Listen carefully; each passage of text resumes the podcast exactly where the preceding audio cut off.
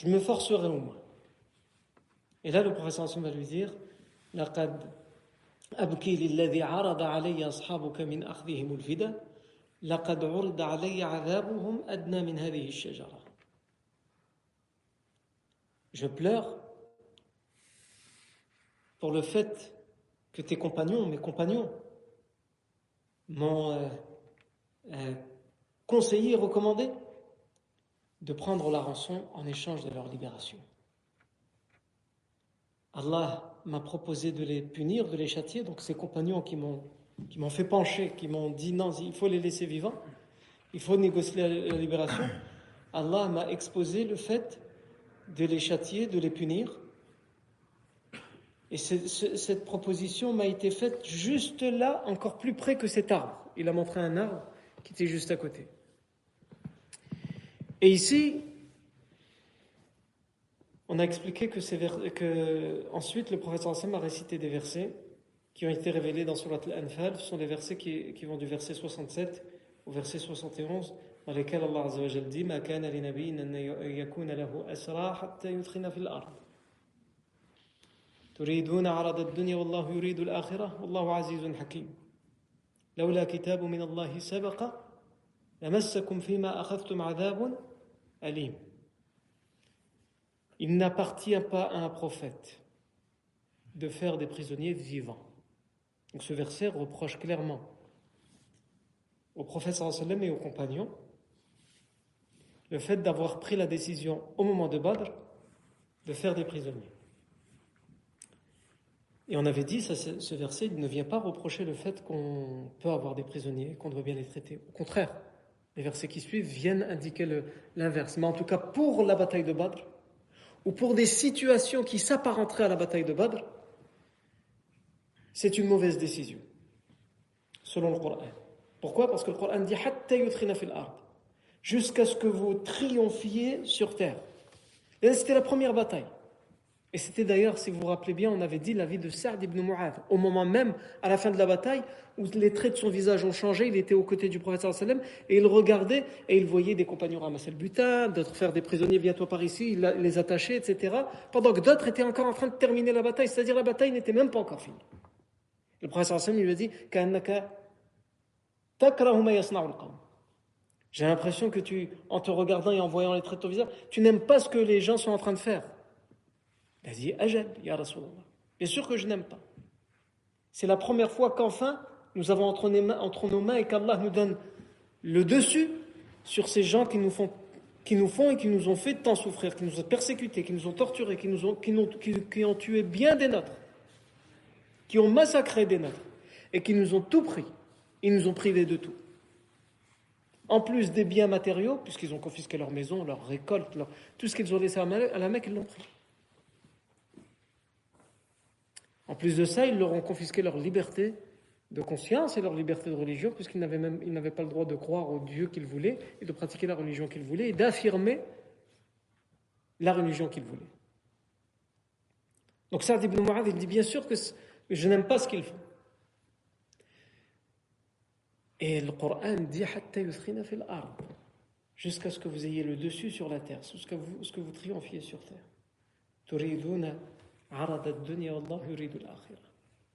Vous voulez une part de la vie d'ici-bas alors qu'Allah veut la vie de l'au-delà. Donc ici, si on médite bien le verset, Allah ne reproche pas tant aux compagnons d'avoir pris la décision de laisser la vie sauve aux prisonniers, mais surtout parce que certains parmi eux convoitaient quelque chose. Ce n'était pas juste les libérer pour les libérer, mais certains parmi eux voyaient déjà la rançon.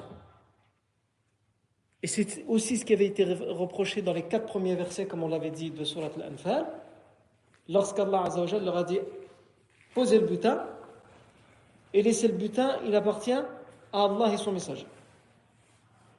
Et c'est seulement après, au moment de Safra, que euh, le, verset qui, euh, euh, qui, qui, autorise la prise du butin. Non. Ensuite, le verset d'après, il nous dit لولا كتاب من الله سبق لمسكم فيما أخذتم عذاب أليم أو عظيم cite l'ayah. Si il n'y avait pas le livre d'Allah qui avait été révélé auparavant, vous aurez touché à cause de ce que vous avez pris. Donc là, on parle du butin et des éventuelles rançons qui vont venir en échange des prisonniers. À cause de ce que vous avez pris, vous auriez été châtié. Mais le livre d'Allah a devancé votre décision. La décision de prendre le butin et la décision de négocier des rançons en échange des prisonniers, le livre d'Allah a été euh, à vous a devancé. Ici, la plupart des mufassirun s'accordent à dire que ça concerne quoi? On en avait parlé. Ça concerne le fait que le butin a toujours été interdit et que pour la communauté de l'islam, pour le prophète Mohammed il a été autorisé. Avant le prophète Mohammed une prise de butin pendant la guerre était interdite par l'islam. Et on avait expliqué que, par exemple, dans l'authentique de Muslim, il y avait une histoire avec un prophète. Le professeur Sam racontait l'histoire d'un prophète bien avant qui avait fait la guerre, etc. Et que euh, l'habitude, l'usage était de ramasser le butin qui était fait et de le brûler, parce que c'était quelque chose d'illicite. Et que lorsqu'ils vont allumer le feu, ça ne veut pas brûler. Le butin ne veut pas s'enflammer, il ne veut pas brûler. Et donc ce prophète va dire Inna fikum il y a en vous de la transgression. Euh, il va dire ça à son armée. Parmi vous, il y a des transgresseurs, c'est-à-dire en fait, il y a des gens qui, n'ont pas ramené tout le butin. Quand ce prophète a dit ramenez le butin, on va le brûler comme d'habitude, certains ils ont mis euh, à côté. Tiens, et le voilà. Et donc il a dit si ça ne veut pas brûler, c'est qu'il y en a qui ont transgressé, qui ont volé. Et donc il va demander à, qui? Et évidemment, il n'y a personne. Personne n'a voulu dénoncer ni se dénoncer. Donc il a demandé à ce que chaque chef de tribu vienne prêter serment d'allégeance qu'il n'a pas volé et que les siens n'ont pas volé. Les chefs, chaque chef de tribu était convaincu, puisque chacun a demandé à son groupe, ah c'est nous, c'est pas quelqu'un parmi vous, tout le monde jurait, non, c'est pas moi, c'est pas moi. Tailleux. Et donc il va mettre euh, la main auprès de, il va saisir avec sa main, ce prophète, la main de chaque chef de tribu, lui demander de prêter serment d'allégeance, et chacun va prêter serment d'allégeance jusqu'à ce qu'il arrive à un chef de tribu, où là, lorsqu'il va prêter serment d'allégeance, il n'arrivera pas à retirer sa main. Sa main, entre guillemets, sera collée à la main du prophète. Et le prophète, il va dire, Inna C'est dans ta tribu à toi qu'il y a des transgresseurs. Donc il va dire, puisque personne ne veut se dénoncer, il faut que chaque personne de ta tribu qui est présente ici dans cette armée vienne prêter serment d'allégeance. Jusqu'à ce que quelques personnes parmi cette tribu, leurs mains, ne voulaient pas se décoller au moment où ils ont prêté serment d'allégeance pour affirmer qu'ils n'avaient pas volé. Et donc il leur a dit C'est toi, toi tu as quelque chose, ramène-le. Euh, donc là, il était bien obligé de le ramener, donc il va le ramener. Ensuite, lorsqu'ils vont réallumer le feu, le feu va prendre, il va, il va, il va enflammer tout, tout le butin. Non. Et ça, on avait dit, c'est une des, illustrations qui montre que le butin était interdit. Et ensuite vient le hadith, hadith muttafaq alayh, le hadith dans les deux authentiques où le professeur Hassan dit, dit euh,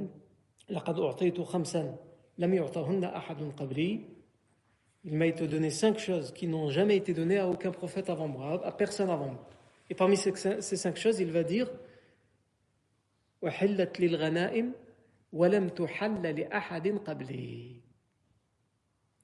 le butin m'a été rendu licite alors qu'il n'a jamais été rendu licite à quiconque avant moi. Et donc en fait le verset de Surat Al-Anfal, le verset 68 de Surat Al-Anfal, qui nous dit Si le livre d'Allah n'avait pas devancé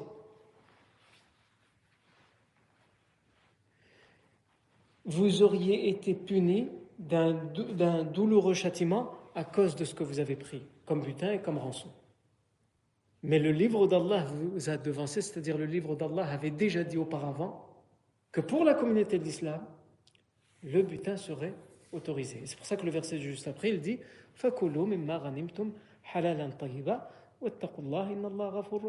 Mangez donc et donc consommez donc du butin halalan tayyiba. Tant que ce que vous avez ramassé du butin est quelque chose de licite, ce n'est pas quelque chose de haram, si c'est de l'alcool, du vin ou, des choses qui sont interdites de consommation, évidemment, là vous ne pouvez pas le, consommer. Halalan tayyiba, quelque chose de bon. Ah, et craignez Allah.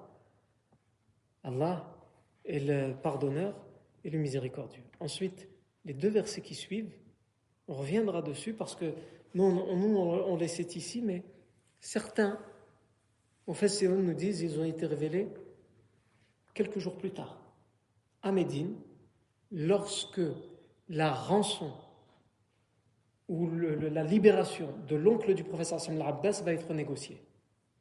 Puisque je vous ai déjà expliqué que l'Abbas, l'oncle du professeur sallam, a été amené de force parmi les idolâtres et il va être fait prisonnier. Et malgré les ces protestations, comme on le verra, le professeur sallam lui dira Tu es logé à la même enseigne que tout le monde. Tu te retrouves parmi les prisonniers, tu ne seras pas libéré sans rien. Il faut qu'il y ait quelque chose en échange. Non. Et l'Abbas ibn Abdel Muttalib dira je jure par Allah que ces versets, donc les versets qui suivent, le verset 70 euh, euh, et 71 de Surat Al-Anfal, il dira Je jure par Allah qu'ils ont été révélés pour moi. Qu'est-ce que ce verset dit? Il dit Ya ayuha nabi qul liman fi aydikum min al-asra in ya'lam Allahu fi qulubikum khayra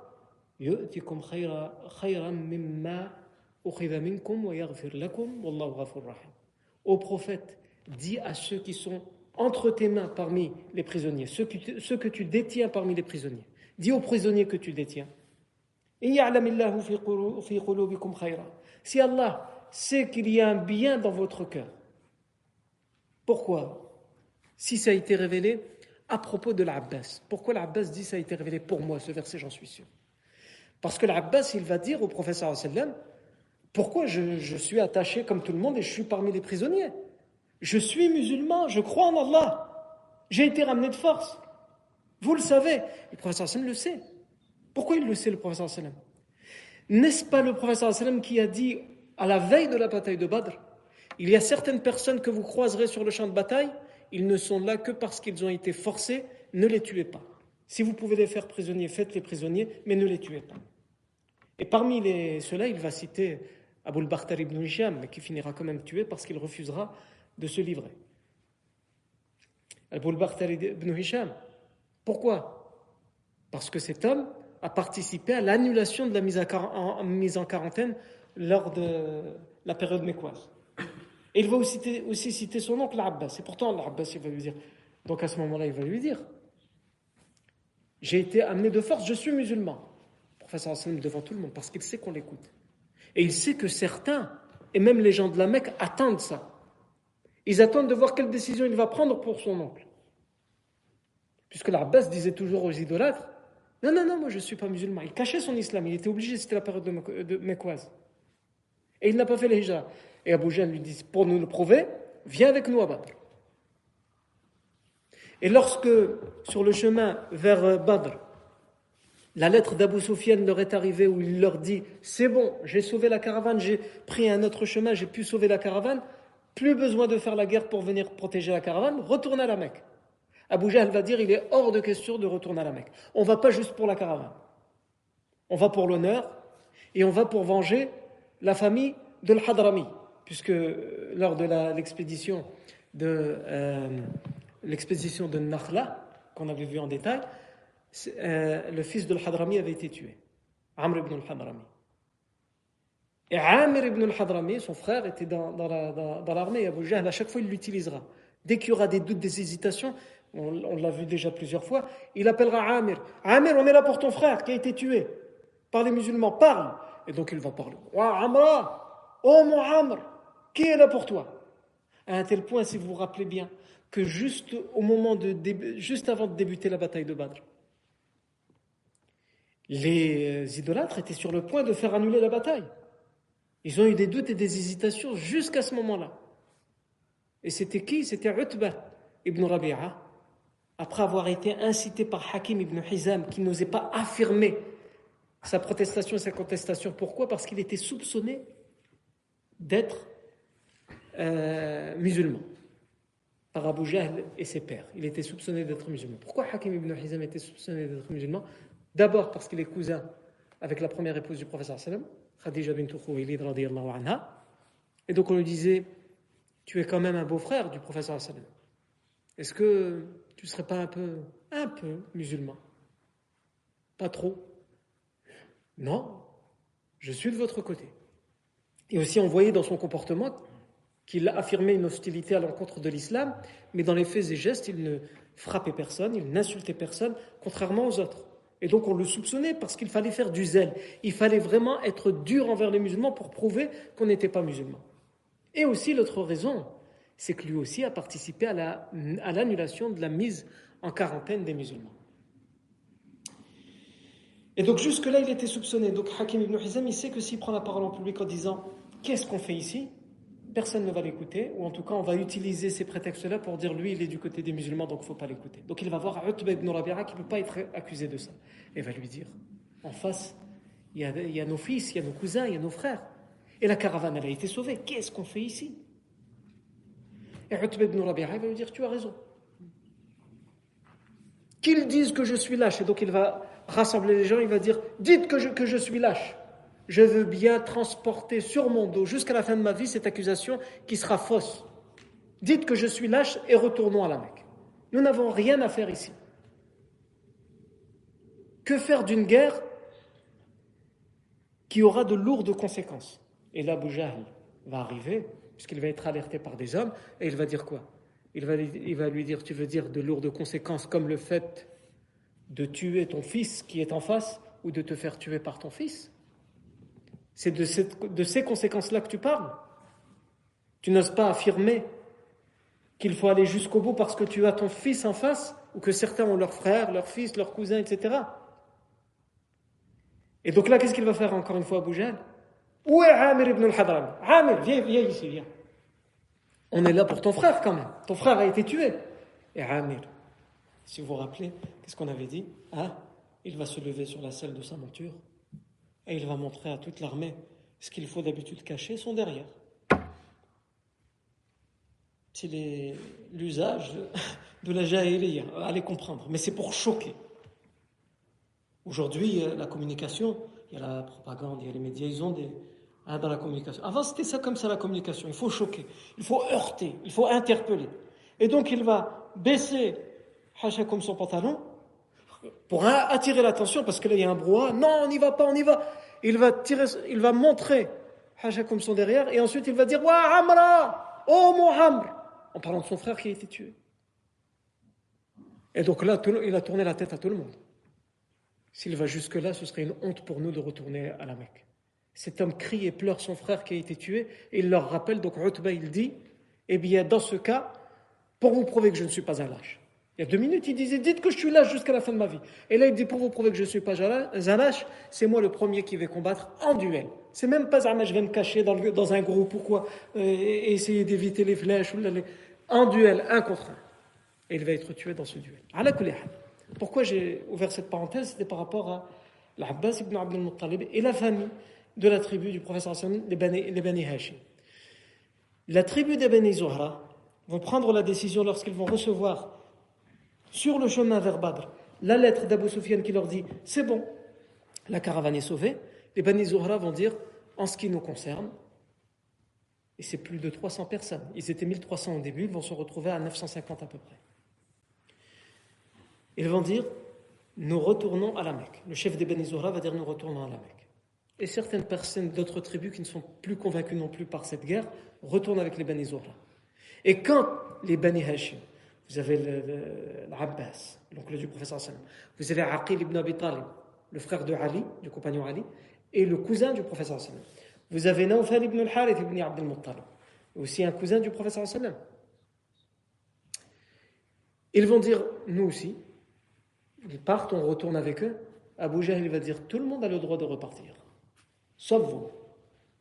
Parce que vous, vous êtes soupçonné de cacher votre islam et vous devez le prouver en allant avec nous à Badr. Donc le choix ne va pas leur être laissé. C'est pour ça que le professeur Sam dira vous risquez de croiser un tel, un tel, il va donner des noms. Ils ont été Ils ont été forcés.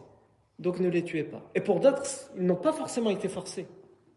comme Abu al ibn Hisham, mais le prophète n'oublie pas, même dans ces moments-là, si quelqu'un a fait un grand bien pour les musulmans, quand bien même il n'était pas musulman. À un tel point, on l'a dit la semaine dernière.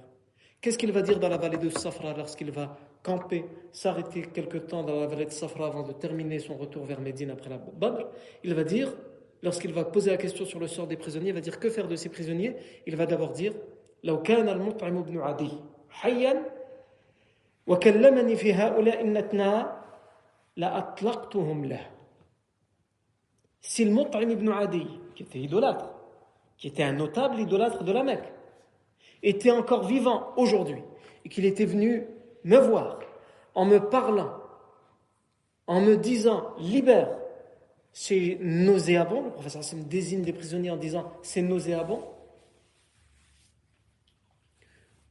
sans aucune hésitation, je lui aurais donné les prisonniers, sans rançon, sans rien. Pourtant, c'est un idolâtre, et c'est un notable idolâtre, qui a toujours revendiqué son hostilité au prophète Mohammed et à l'islam. Mais il n'a jamais craché sur personne, il n'a jamais injuré personne, il n'a jamais frappé, il n'a jamais. Et il a aussi, lui aussi, participé à l'annulation de la mise en quarantaine. Non. Et donc il va dire, mais il est mort. Donc que faire de ces prisonniers? Non. Mais en même temps, en disant ça, le prophète sallam laisse un message c'est que quand quelqu'un fait un grand bien aux musulmans, alors on doit s'en rappeler. Même dans les pires moments, comme celui de, de, Badr. Puisque ces gens-là voulaient leur mort. Et s'ils avaient fait des prisonniers, ils ne, les auraient pas laissés vivants. Et toutes les batailles après vont le démontrer. Les seuls moments où ils acceptent de faire des prisonniers et de les laisser vivants, c'est quand les musulmans ont déjà des prisonniers pour libérer leur libération. Mais sinon, si les musulmans n'ont aucun prisonnier de leur côté, ils ne font aucun quartier, les, idolâtres de la Mecque. Et ça ne leur suffit tellement pas de ne pas faire de prisonniers vivants qu'ils ont même pour habitude, lorsqu'ils gagnent une bataille, de ne pas quitter le champ de bataille comme ça et de laisser les cadavres comme ça. C'est déjà beaucoup que de laisser les cadavres pourrir à, à même le sol et sous le soleil euh, désertique. Et en plus de cela, ils mutilent les cadavres. Non. Tout ça pour dire quoi? Tout ça pour dire, je me suis éparpillé. Euh, du coup, je vais essayer de revenir euh, là où j'étais parti et que je n'aurais pas dû partir. Euh, tout ça pour dire naam, que le verset 70, les deux versets 70-71 où, le prophète, Allah dit Ya dis, ô toi prophète, dis à ceux que tu, as, que tu détiens parmi les prisonniers, si Allah sait qu'il y a un bien dans votre cœur, il vous donnera mieux que ce qui vous a été pris en échange de votre libération. Parce que bien des prisonniers, il va leur être permis d'envoyer des émissaires à la Mecque et de dire voilà, libérez-moi, prenez de ce que je possède autant et donnez-le aux gens de Médine pour, pour euh, que je puisse me faire libérer. Non. Et donc Allah leur dit, il leur révèle ce message pour les prisonniers, il leur dit si il y a du bien dans votre cœur, Allah vous, vous, remplacera ce que vous allez donner pour votre euh, libération par quelque chose de bien mieux. Et l'Abbas, lui, disait c'est pour moi que ce verset a été révélé. Parce qu'au début, il va dire non, je, je suis musulman, je, n'ai rien à donner. Et on, verra ça en détail plus tard quand on parlera de, des détails de la libération de l'Abbas ibn Abdel Muttalib. Et euh, euh, l'autre verset, le verset donc, 71, il dit Et s'ils veulent te trahir,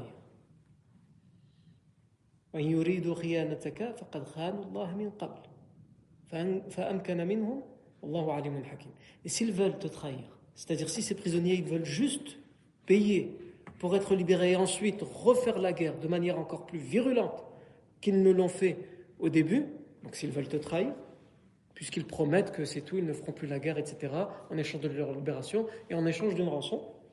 Donc s'ils trahissent leur engagement, ils l'ont déjà fait avant, et Allah t'a permis d'avoir le dessus sur eux. À Ils ont déjà promis plein de fois qu'ils allaient te laisser tranquilles et ils, ont trahi leur engagement et pourtant Allah t'a donné le dessus sur eux à Badr. Donc aussi ce verset s'adresse à eux en leur disant attention. Ne croyez pas que quand vous aurez la liberté, vous serez parmi les vôtres, c'est tout, vous êtes bérir. Si vous trahissez, comme vous avez eu la leçon de Badr, vous en aurez une autre. Non. ces versets et nous, on avait, je ne vais pas revenir sur les versions qu'on avait amenées la semaine dernière, disent qu'il faut bien se comporter avec les prisonniers, puisque finalement c'est le verset 70-71. Dis à ceux que tu détiens parmi les prisonniers que si Allah Azzawajal sait qu'il y a dans leur cœur du bien, Allah leur donnera mieux que ce qu'ils donnent en échange de leur libération. Ces versets incitent au bon traitement des prisonniers. Et il y a même d'autres versets, de manière générale, qui incitent à cela. On les avait cités la semaine, dernière, donc je ne vais pas revenir dessus. Ici, soit on a deux choix, si on veut continuer la biographie du professeur Sallam. Le professeur Sallam, il a pris sa décision, et le, verset même, s'il lui reproche au début d'avoir pris cette décision pour Badr, finalement, lorsqu'il lui dit Dis aux, prisonniers que tu détiens que s'il y a un bien dans leur cœur, Allah leur donnera mieux, ce verset, finalement, il approuve. C'est-à-dire, tu n'aurais pas dû faire ça, mais c'est tout, termine cette décision.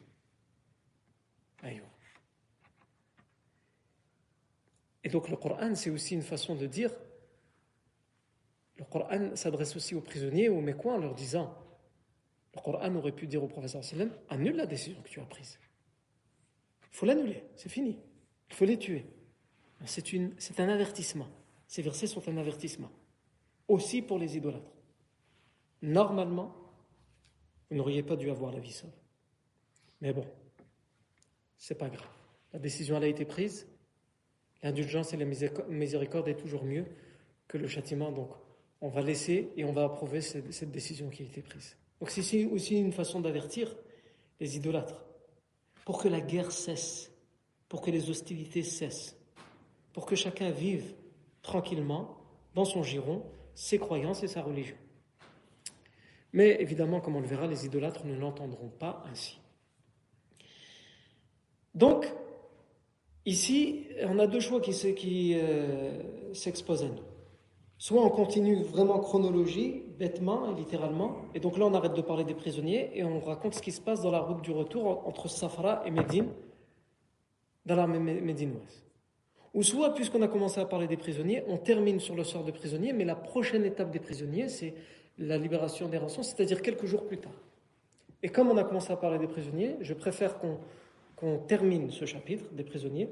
Donc là, on va laisser le moment où on, s'est arrêté à Safra et on reviendra plus tard dessus pour dire en détail le retour du professeur sallam, comment il va s'opérer jusqu'à Médine, le retour de la Mecque qu'on n'a pas encore commencé à voir, le retour de l'armée mécoise jusqu'à la Mecque, on n'a pas encore commencé à voir, on reviendra dessus plus tard aussi. Mais là, terminons les prisonniers. Donc on a dit, finalement, le Coran approuve tout de même la négociation de la libération des prisonniers en échange de rançon. Non. Vous avez. Tout d'abord, il faut se rappeler, ça on le reverra en détail. Même si j'ai déjà dit euh, sans les détails, mais on reviendra dessus en détail parce que ça, concerne le retour de l'armée mécoise à la Mecque. Deux décisions importantes vont être prises au moment, de l'armée, au moment du retour euh, de l'armée mécoise à la Mecque. Il faut imaginer le séisme de ce qu'est la bataille de Badr pour les idolâtres. Une guerre qui était gagnée d'avance. Trois hommes contre un, mille hommes contre trois cents. Dans cette armée, il y avait tous les notables, tous les chefs de la Mecque sauf deux. Abu Sufyan, qui était à la tête d'une caravane, qui a été la cause d'ailleurs de la bataille de Badr, et Abu Lahab, qui était trop malade pour assister à Badr, et d'ailleurs il va mourir des suites de sa maladie. Et tous les chefs de la Mecque vont être décimés. Utba ibn Rabi'a, Uqba ibn Rabi'a, Walid ibn Utba, نبيه بن الحجاج منبه بن الحجاج عقبة بن, ابن أبي معيط النضر بن الحارث المهم Ibn Hisham cite 17 chefs et notables de tribus qui sont décimés, tués, éliminés à Badr. Umayya ibn Khalaf, qui a tout fait pour échapper à la mort, comme on l'a déjà raconté. Abu qui est lui le doyen, le chef de la Mecque. Tous, ils vont trouver la mort. Donc c'est un séisme.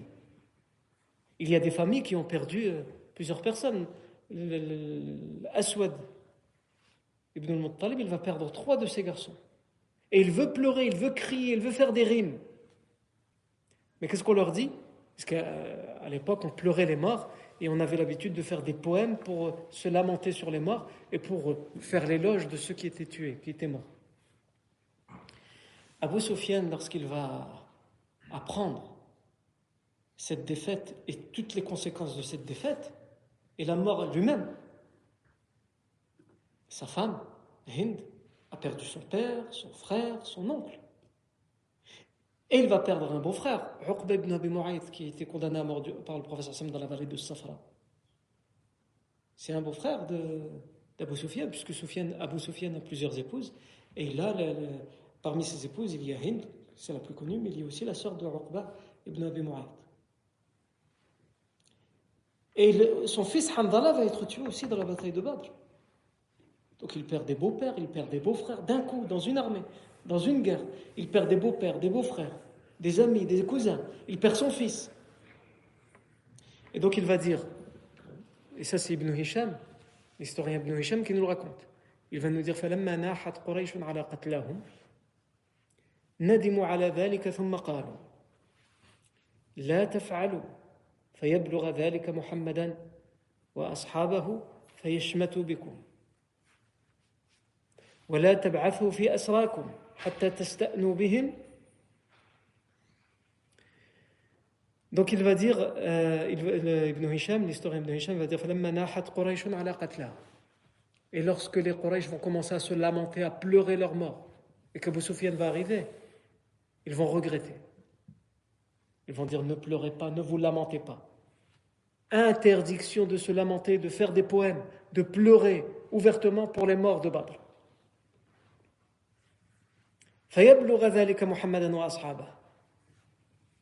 Parce que Muhammad et ses compagnons pourraient en entendre parler, ils vont jubiler, ils vont se réjouir à entendre qu'on se lamente et qu'on pleure pour ceux qu'ils ont tués. Mais en réalité, on sait tous qu'Abu Sufyan, et lui-même le sait au fond de lui, il se trompe. Le professeur Hassan n'est pas de ce genre-là. Le professeur Hassan ne se moque pas. Même si il a été obligé de faire la guerre aux idolâtres, il ne va pas se moquer. Et d'ailleurs, il ne l'a pas fait, il aurait pu faire, mais à aucun moment il s'est moqué ou il s'est réjoui ouvertement en disant c'est bien fait pour eux, etc. Au contraire, il va donner une sépulture aux cadavres de ses chefs idolâtres. Il va les enterrer, alors qu'il aurait, pu, comme ça va être fait plus tard par les idolâtres à la bataille de Uhud, les laisser se décomposer à même le ciel. Professeur sallam, justement pour pas qu'il soit décomposé. Parce qu'on doit honorer un corps, quel que soit ce corps. Il est mort, ce corps doit être honoré. Pour qu'il soit honoré, c'est qu'il ne se ne euh, ne décompose pas à la vue des gens. Et la meilleure façon de l'honorer, c'est de, de l'enterrer. Le seul corps qui ne pourra pas être enterré, c'est celui d'Umayy ibn Khalaf, puisque lui, au moment où ils vont venir pour le tirer et l'enterrer, il, sera déjà, il aura déjà commencé la décomposition. Donc ils vont essayer de le traîner et ils vont voir des lambeaux de chair qui tomberont parce que la décomposition a largement commencé. Puisque je vous rappelle qu'on est dans un désert, 50 degrés. Donc, euh, et en fonction de la corpulence du corps, de ce que la personne a mangé, etc., de où il est exposé par rapport au soleil, etc., la décomposition peut s'opérer plus vite sur certains corps que sur d'autres. Et donc celui d'Umayy ibn Khalaf a déjà commencé à composition. Qu'est-ce que le professeur va faire? Il va dire arrête, arrête. Et s'il le, traîne encore plus, c'est plus un corps qu'on va, enterrer. Le professeur va dire laissez-le, essayez de creuser en dessous, hein, et mettez la terre sur lui. Alors qu'on aurait pu dire Umayy ibn Khalaf, on sait ce qu'il a fait subir à Bilal. Hein, il le mettait dans une armure en ferraille, tout nu, et il l'attachait sous le soleil du désert dans, dans toute l'après-midi pour que la ferraille, l'armure en ferraille, elle soit brûlante et qu'elle brûle sa peau. Il mettait de gros rochers sur sa poitrine et lui disait insulte ton prophète et je te libérerai. Et il refusera catégoriquement. Il, il, ne cessera de répéter Ahadun ahad, fardun samad. Il est unique, il est unique. En parlant d'Allah Et euh, ensuite, donc on dit ici qu'ils auraient pu dire c'est bien fait pour lui, il a ce qu'il a mérité. Non.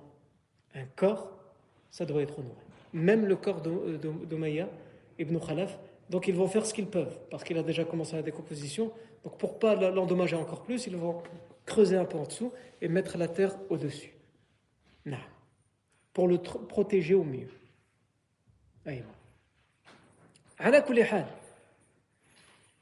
Donc, à la Mecque, la décision qui est prise, c'est de ne pas pleurer les morts. Euh, ils vont dire, sinon les, musulmans, ils vont jubiler de joie, hein. ils vont se moquer de nous. Et ils vont aussi prendre comme deuxième décision, et n'allez pas demander vos prisonniers. C'est-à-dire, euh, ne vous empressez pas. Abu Sufyan dit, il est interdit d'aller négocier la libération des prisonniers. Ne vous pressez pas, parce que tout le monde pose la question. Moi j'ai un tel, on m'a dit qu'il n'est pas mort, mais qu'il a été prisonnier.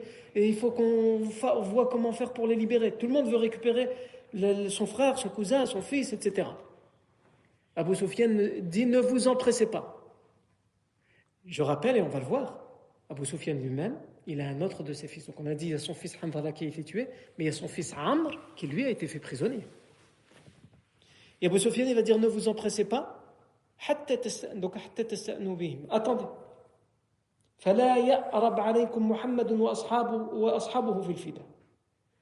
Que ne vous vainque pas, que n'ait pas le dessus Mohammed et ses compagnons dans les demandes de rançon. Si on y va tout de suite, ils vont comprendre qu'on tient à eux, qu'on les veut. Donc les prix de la rançon, ils vont être hauts.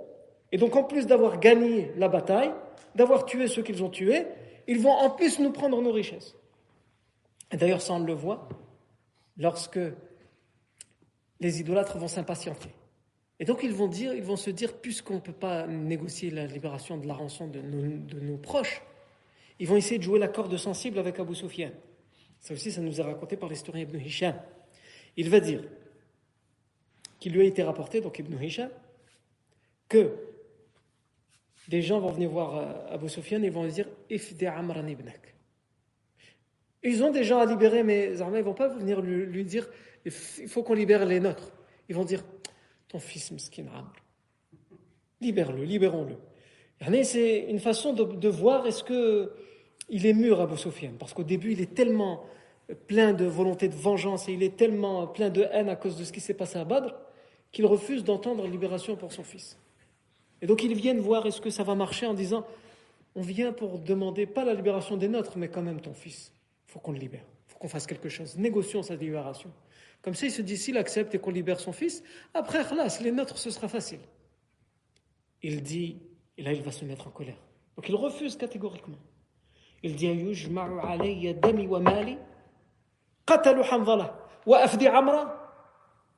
Est-ce que vous voulez qu'on rassemble sur mon dos mon sang et mes richesses.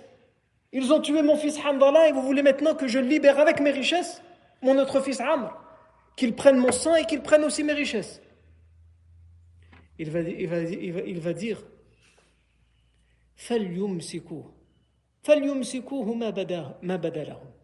qu'elle le garde autant de qu'il le désire. Ah, qu'il le garde, qu'il le tue, qu'il le torture, qu'il parle de son fils. C'est vous dire, il y y a aussi le, comment était Abu Sufyan.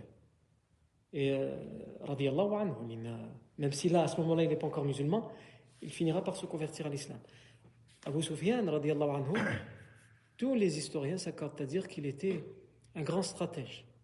Et que la Mecque, contrairement à Boujal, Boujal c'était juste quelqu'un qui, qui était plein de haine et qui, qui gérait sans réfléchir. Mais Abu Sufyan, était un chef hors pair.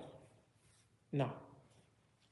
Et il va laisser ça aussi dans sa, dans sa lignée, dans sa descendance, à un tel point que dans la dynastie des Omeyyades, du califat des Omeyyades, il y a euh, sa famille et sa progéniture. Les Bani Abdi Shams, par exemple, le compagnon Muawiyah ibn Abi Sufyan, le fils d'Abu Sufyan, sera longtemps euh, calife, même s'il y aura des dissensions entre lui et le, calife Ali, anhu, et qu'à la mort de Ali, le fils de Hassan, comme il y a eu des, la division de la communauté, à cette époque-là, il, y a deux califes, même si celui que nous reconnaissons officiellement comme étant le quatrième calife, c'est Ali ibn Abi Talib. Mais ensuite, après Ali ibn Abi Talib, ceux qui suivaient Ali ibn Abi Talib, ils vont désigner le Hassan, le fils de Ali. Et le Hassan, il va être calife juste six mois. La seule chose qu'il veut, c'est que la communauté soit unie, donc il va attendre six mois, que, tous ceux qui suivaient son père lui prêtent serment d'allégeance, il va dire c'est bon, vous avez promis de m'obéir au doigt et eh bien moi, je concède mon califat à Muawiyah ibn Abi Sufyan, qui a, a combattu son père euh, et son califat. même si c'est plus compliqué que ça. C'est une divergence qui est née de l'assassinat d'Othman, mais je ne vais pas ouvrir cette parenthèse, on n'a pas fini. Et donc il va dire, moi je concède le califat à Muawiyah ibn Abi Sufyan, juste pour éviter la, dissension. Et depuis ce moment-là, évidemment, officiellement, nous reconnaissons le califat de Muawiyah ibn Abi Sufyan, Donc, Abu Sufyan va refuser catégoriquement de libérer son fils. Mais il finira par réussir à le libérer, sans verser un centime. Et c'est là où on voit qu'Abu Sufyan, il, a, il en a, c'est un stratège. Il a juré que son fils, il ne le libérera pas contre de l'argent parce qu'il ne veut pas qu'on prenne à la fois son sang, c'est-à-dire son fils qui a été tué, et en plus de l'argent. Et il va réussir à le faire libérer sans un centime. Comment? Eh bien, il va attendre le bon moment. Et le bon moment, c'est lorsqu'il va voir débouler à la Mecque. Évidemment, à la Mecque, les musulmans, ils ne viennent pas. Les musulmans les, les muhajiroun de la Mecque qui sont partis à Médine, ils ne viennent pas. Ils savent qu'ils sont wanted. Depuis la hijra. Les musulmans qui habitent à Médine, ils ne viennent plus non plus. Pour deux raisons. La première, c'est ce qui s'était passé entre Saad ibn Mu'adh et Abu Jahl. Lorsque Saad ibn Mu'adh, vous vous rappelez, qui était venu faire la Umrah, il était protégé, accompagné par Umayyad ibn Khalaf, et Abu Jahl avait osé le menacer et dire Aujourd'hui, ça passe parce que tu es sous la protection d'Umayyad ibn Khalaf, mais les autres jours, si toi ou l'un d'entre vous, donc des Médinois musulmans, qui n'ont rien fait de mal, entre guillemets, ils sont loin, et normalement ça ne se fait pas d'interdire les lieux saints, jamais ça ne s'était fait jusqu'à ce moment-là, comme on l'avait expliqué. Il va dire, si vous revenez, et vous introduisez dans les lieux saints, vous n'en sortirez pas vivant. Et donc Abu Sufyan, il va attendre le bon moment. Le bon moment va arriver au moment où un homme euh, Saad ibn Nu'man ibn Akkal. C'est quelqu'un qui habite à Naqir. Et c'est une oasis qui est bien au sud de Médine, 38 km à peu près au sud de Médine. Une quarantaine de kilomètres au sud de Médine. Et euh, cet homme, la chose qui lui est reprochée, c'est que il il est de la tribu des Bani Amr ibn Auf. Les Bani Amr ibn Auf sont une tribu médinoise et il y a une branche de cette tribu qui est au sud de Médine, Al-Naqir. Et il lui est reproché d'appartenir donc à cette tribu, d'appartenir à Médine, même si euh, géographiquement on est à 40 km au sud de Médine. Et quand il va le voir arriver à la Mecque pour faire une Umrah, Abu Sufyan va lui dire quand tu auras fini ton tawaf et ta Umrah, passe à la maison. Je voudrais faire preuve d'hospitalité envers toi. Évidemment, ce n'est pas l'intention d'Abu Soufiane. Abu Soufiane va attendre, et quand il va venir, bienvenue chez moi. Elle va dire à ses gardes, attachez-le, ligotez-le. Tu ne partiras d'ici vivant que lorsqu'on me rendra mon fils vivant.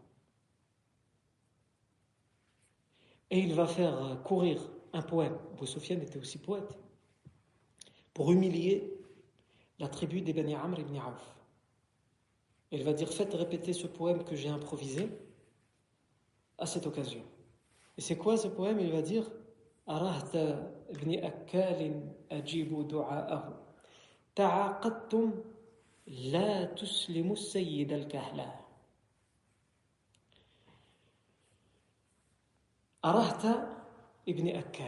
vous, le groupe, les gens du fils de Akkal, puisque cet homme qui a été fait prisonnier par Abu il s'appelle comment? Il s'appelle euh, Saad ibn Nu'man ibn Akkal. Donc son grand-père s'appelle Akkal. Donc lui, il appelle à, cette famille, ô vous, les enfants de Akkal, les enfants du grand-père de celui que j'ai fait prisonnier. Ajibu du'a'ahu, répondez à son appel. Qu'est-ce qu'il il appelle à quoi cet homme qui a été fait prisonnier? Il appelle à ce qu'il soit libéré.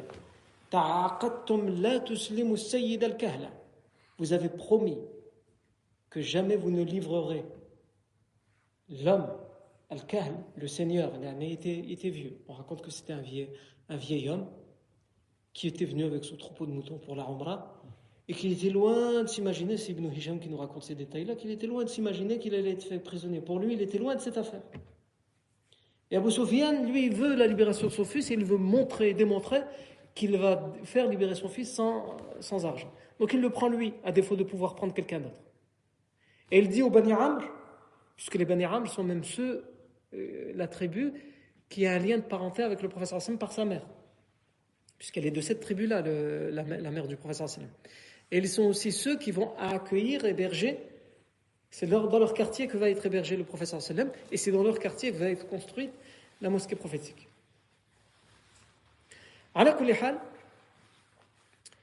il va dire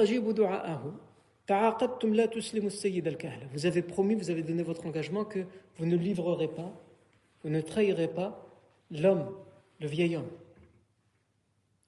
Et ensuite, dans son poème, il dit, il termine par dire euh,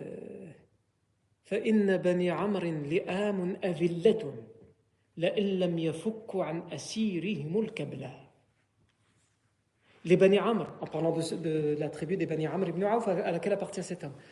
Les Bani Amr, c'est-à-dire les Bani Amr ibn Auf, les Amun Avillatun, sont des gens humiliés, ridicules. Et les Am, mauvaises, des mauvaises personnes, sont des gens mauvais. S'ils n'arrivent pas à défaire les liens qui ligotent le, prisonnier, leurs proches. Et donc, lorsqu'ils vont entendre parler de cette euh, capture, les Bani Amr ibn Auf, qui hébergent le professeur sallam, ça va leur faire mal au cœur. Et ensuite, on va leur dire, et Abu Sufyan, qui prétendait que les musulmans allaient jubiler de joie et allaient se moquer d'eux, c'est lui qui se moque d'eux et qui les mène en raillerie dans tous les marchés de la péninsule arabique en faisant propager ce poème.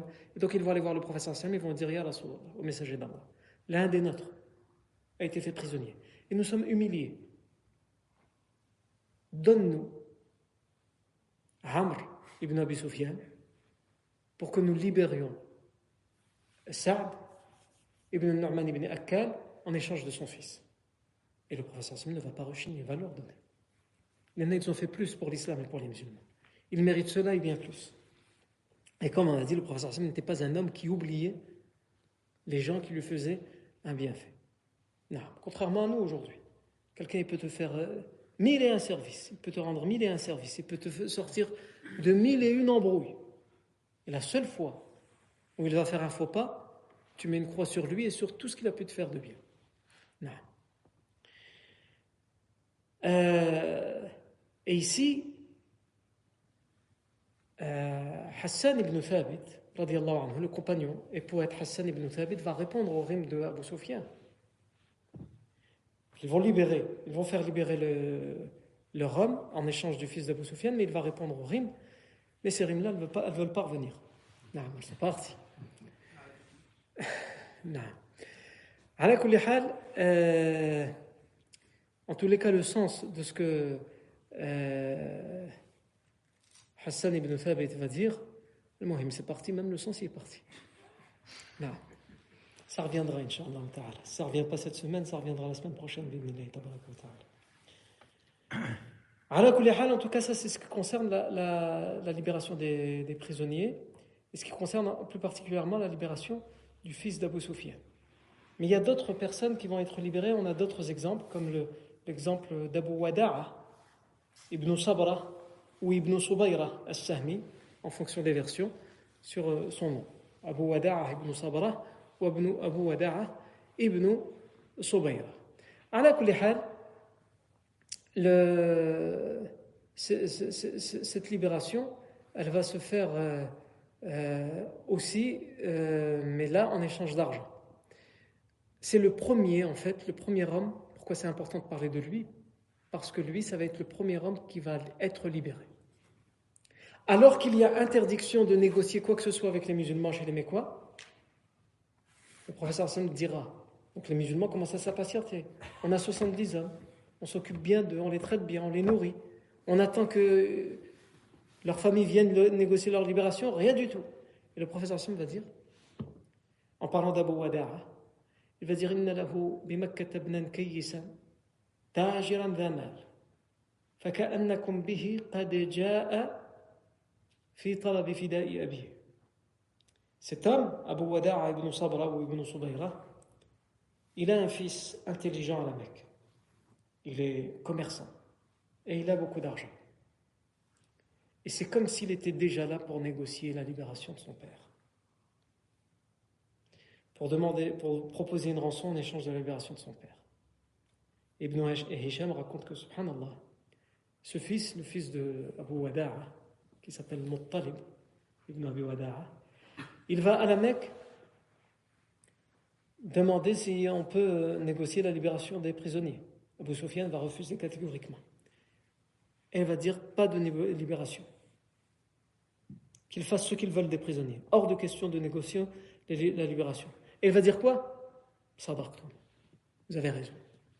Hors de question de libération. Vous avez raison. On va faire ça. Le soir venu, il attend que tout le monde se couche, il prend sa monture, ses bagages et il part à Médine sans prévenir personne. On va rester comme ça. Euh, vous avez raison, vous le faites-le. Donc, de façade, il leur donne ce qu'ils veulent entendre pour pas qu'on pour pas qu'on le surveille, pour pas qu'on soupçonne qu'il veut absolument libérer son père. Et donc, la nuit, il se faufile et il part à Médine. Et il, demande à, négocier la libération. Et en fait, il ne va pas vraiment négocier. Il va dire quel est le prix? C'est combien que vous réclamez pour la libération de mon père? C'est un commerçant, il a de l'argent. Et on va dire, et ça va être, d'ailleurs on le sait selon les historiens, le prix le plus haut qui sera donné. Ce n'est pas le seul qui va donner ce prix-là, mais il n'y a personne qui donnera plus. Et on sait que pour lui, sa libération, c'est ce prix-là qui va être donné. Et on sait que pour Abu Aziz ibn Umayr, le frère du compagnon Umayr ibn euh, ibn Umayr, c'est aussi le même prix qui va être donné. Puisque là, euh, cet homme va demander c'est quoi Le prix, on va lui dire 4000 pièces euh, d'argent. 4000 dirhams. Et donc il va dire, je les donne, sans négocier. Et c'est le prix le plus haut. À un tel point que plus tard, lorsque la, mère de Abu Aziz ibn Umayr, le frère euh, du compagnon Mus'ab ibn Umayr, elle va, elle va venir, elle va dire, elle, je veux donner le prix le plus haut pour la libération de mon fils. C'est quoi le prix le plus haut qui vous a été donné jusqu'à aujourd'hui? On va dire, bah, c'est celui, le premier qui avait été libéré, il n'y a personne qui, nous a donné autant, puisque lui, il n'a pas négocié. Il a dit, c'est quoi le prix? On lui a dit 4000 et il n'a pas négocié. Il a dit, bah, je les donne. Je veux juste revoir mon père. Elle va dire, eh ben, moi, je donne la même chose que lui. Elle ne veut pas qu'on dise que son fils valait moins qu'un autre. Il vaut le plus cher. Avec euh, euh, Abu Wada'a, Ibn Sabra ou Ibn Subayra. Non. Ensuite, on, a, on arrive à Al-Abbas ibn Abd al-Muttalib. Et peut-être avant l'Abbas ibn Abd al-Muttalib, on arrive à comment les Mécois vont finalement accepter de négocier la libération. Comment ils vont accepter? Ben, C'est tout simplement par euh, ce risque-là. Comme ils vont voir qu'il y a un homme qui s'est permis secrètement d'aller négocier plutôt d'aller quémander la libération sans négociation. Combien vous demandez? 4000 Hak 4000, donnez-moi mon père. Et il revient à la Mecque. On lui reproche, mais ça a été fait. Et donc, Abu Sufyan sait que ça peut donner des idées aux autres. Il sait que lui a réussi à faire libérer son fils. Certes, sans argent, mais on, peut lui reprocher, lui dire, bah toi, tu as ton fils maintenant parmi dans ta maison, donc c'est normal que tu veux pas qu'on libère les nôtres. Donc Abu Sufyan va dire, nous allons accepter la négociation, mais il faut que ça se fasse collégialement. Pour pas qu'on se fasse rouler et pour qu'on y gagne quelque chose dans cette négociation. Il ne peut pas envoyer son meilleur diplomate. Pourquoi il ne peut pas envoyer son meilleur diplomate? Parce que son meilleur diplomate est prisonnier à Médine. C'est Suhail ibn Amr qui plus tard se convertira à l'islam. On avait expliqué que ah, il avait du verbe, il avait de l'éloquence, c'était le meilleur des émissaires, le meilleur diplomate de la Mecque. Dès qu'il y avait une, grave affaire, il l'envoyait lui. D'ailleurs, on va voir plus tard que pour sortir le, pacte de l'Hudaybiyah, c'est lui qui va être envoyé par les Mécois. Et même que Omar anhu, va dire euh, au professeur sallam Laisse-moi lui arracher les deux dents de devant. Comme ça, ces négociations futures, elles seront un petit peu plus difficiles et on l'entendra plus dire du mal de l'islam et des musulmans avec son éloquence parce qu'il n'osera plus prendre la parole. Quand tu parles avec deux dents de moins, c'est un peu compliqué. Et à l'époque, les appareils dentaires n'existaient pas encore pour camoufler la chose. le professeur Sam, il va, dire, même si cette version, on avait dit qu'elle avait été affaiblie, il va dire euh, Je ne mutile pas une personne parce qu'Allah pourrait, euh, en réponse à cela, me mutiler quand bien même je suis prophète. Quand bien même je suis prophète. À la hal, Abu Sufyan va dire on doit le faire collégialement, en commun la, la négociation. Donc il va envoyer un homme, un autre émissaire qu'il a, parmi ses émissaires, qui s'appelle Mikraz ibn Hafs ibn al-Akhlaf. Et comment va se faire cette euh, négociation collégiale? Ça, c'est ce que nous verrons la fois prochaine, bi'inillah et tabaraka wa ta'ala. Barakallahu fikum pour votre attention. Subhanakallahu wa bihamdik. Ashhadu an la ilaha illa ant. Nastaghfiruka wa natubu ilayk.